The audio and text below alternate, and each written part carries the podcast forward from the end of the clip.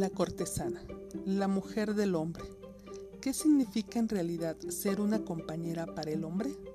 Como lo hice con la Madonna, ahora exploraré este aspecto del sexo femenino en su forma idealizada.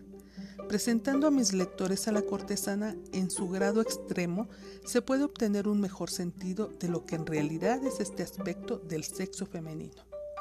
La primera cosa que se puede decir acerca de la mujer cortesana es que ella no es su propia mujer, tampoco la mujer de una mujer, sino la mujer del hombre.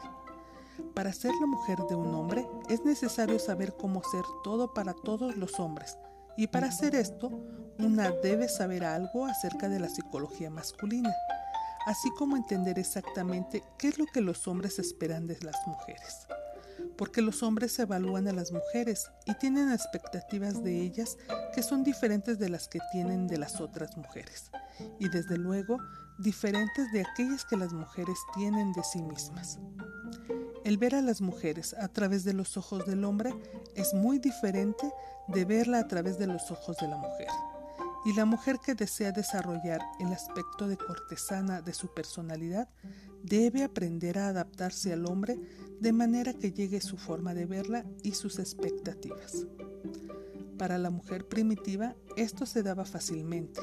Ella vivía únicamente en relación con el hombre, tenía sus hijos y dependía de él para la satisfacción de sus necesidades. Esto por supuesto ya no es una verdad para la mujer moderna. Su bien merecida independencia y autosuficiencia la han hecho no solo no desear, sino también en muchas cosas incapaz de adaptarse al hombre en la forma en que en otros tiempos lo hacía.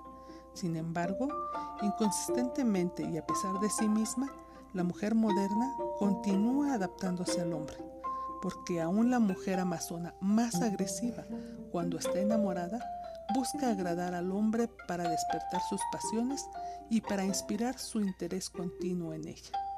La mujer que está en una relación amorosa con un hombre de manera instintiva y por lo general sin darse cuenta, utilizará parte de su aspecto de cortesana.